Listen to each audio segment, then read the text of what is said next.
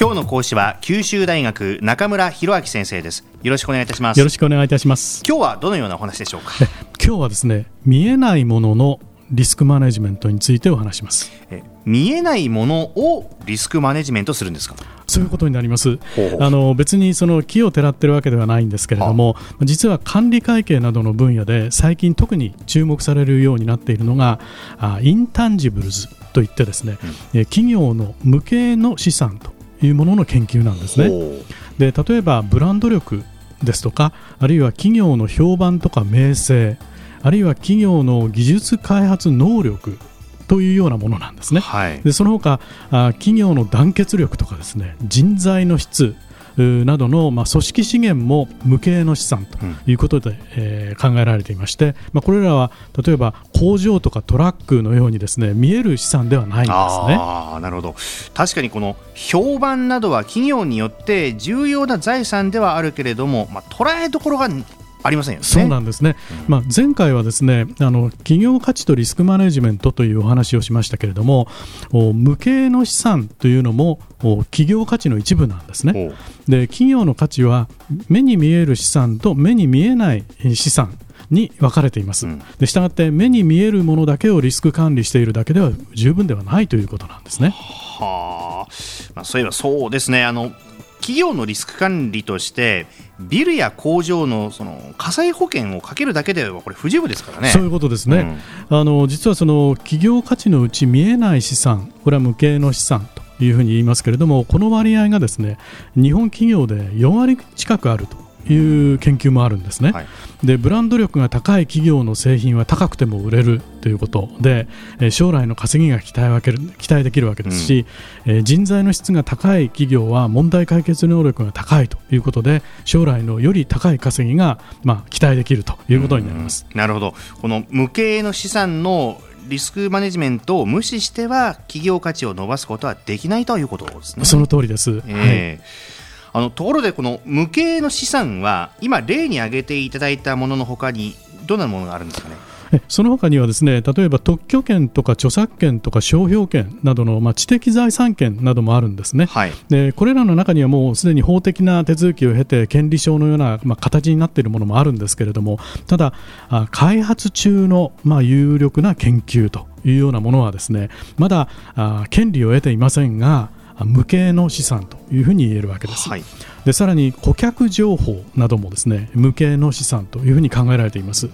で、えー、顧客情報リストというのは目に見えますけれども、えー、ここでいう顧客情報っていうのは企業企業がまあ獲得している顧客顧客基盤とかですね、うん、顧客との取引関係というまあマーケティングの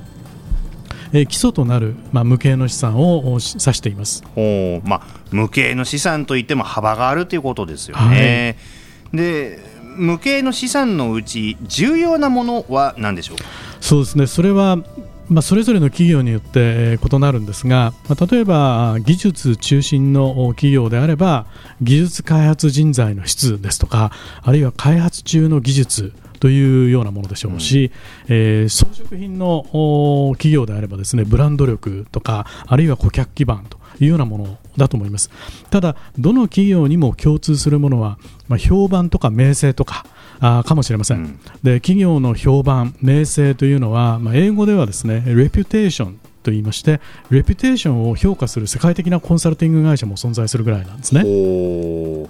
ではですよ、はい、無形の資産のリスクマネジメントはどのように行えばいいんでしょうか、はい。えー、まずあの対象企業の無形の資産を洗い出すことなんですね、はい、で特許権のように、まあ、財務諸表の無形固定資産勘定に計上されているものもあるんですけれども、うん、無形の資産のほとんどはですね財務諸表を見ても計上されていません。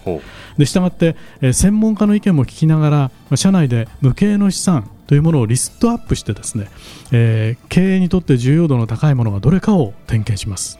それはマニュアルなどはないんですか？そうですね、えー、最近はあの無形の資産に関する書籍というものも出ていますし、それから管理会計のテキストにはある程度触れられていますので参考にすると、えー、いいと思います、はい、でリストアップと、まあ、重要性の判断を行ってからもですね、えー、ただ工夫がちょっと必要なんですね。で無形の資産のうち例えばその企業の評判とか名声とかについては、まあ、それ自体漠然とした概念ですので、うん、えー、評判とか名声を形成する要素というものを考えながらリスクマネジメントを行うんですね。はい、で企業の評判とか名声をじゃあ形作るのは何なのかということなんですけれども例えばその企業の製品やサービスの質ですとか、うん、まあ、コーポレートガバナンスですとかあるいは人材の質企業業績などが、えー、要因になります。まあ、したがってそれら一つ一つについてのリスクマネジメントを行っていくということになりますね。うん。なるほど。この見えないものをどのようにリスク管理するかについてね、まあ、なんか最初雲をつくような感じでしたけどもよくわかりました。はい、はい。では、えー、今日のキーワードをお願いいたします。今日のキーワードは無形の資産です。今日のキーワードは無形の資産ね、形はないけれども資産なんだっていうことが今回よく分かりました。はい、ということで今回は九州大学中村博明先生でした。ありがとうございました。ありがとうございました。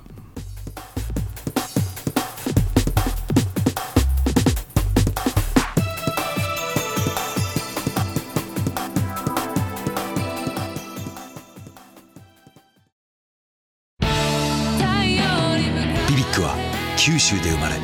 九州の人たちに光を届けています。九州のお客様が光り輝くように。それが QTnet の変わらない思いです。キラキラつながる「QTnet」